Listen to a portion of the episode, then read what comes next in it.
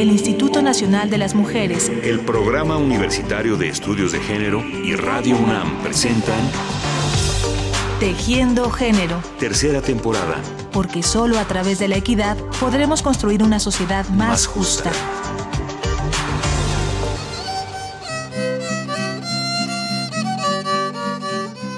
Bueno, estamos en el Museo del Agua, Agua para Siempre, en el Valle de Tehuacán. Yo soy Gisela Herrerías y tengo 35 años trabajando en este proyecto desde que inició en 1980.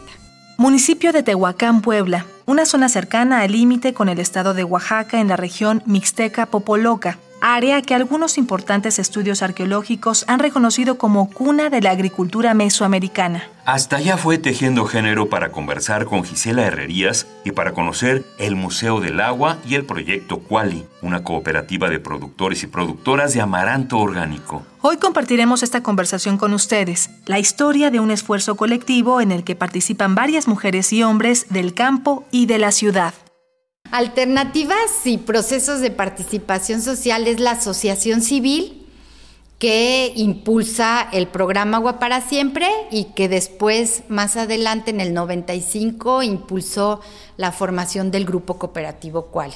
Raúl Hernández García Diego, que es mi esposo, y yo teníamos la idea de que queríamos trabajar en alguna zona rural y bueno, coincidió que personas de Tehuacán invitaron a, Raúl a venir a Tehuacán a iniciar el trabajo de una asociación civil y así fue como llegamos en 1980 a esta región.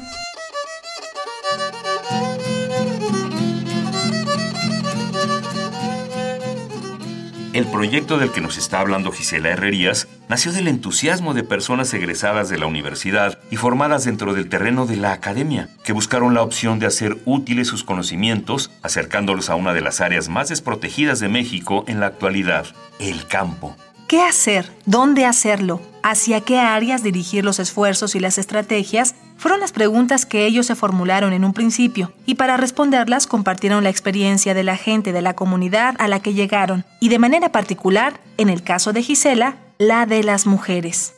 Ayudó mucho que llegamos a vivir a un pueblito, no a la ciudad de Tehuacán, y a mí me ayudó mucho ser mujer, porque entonces yo en las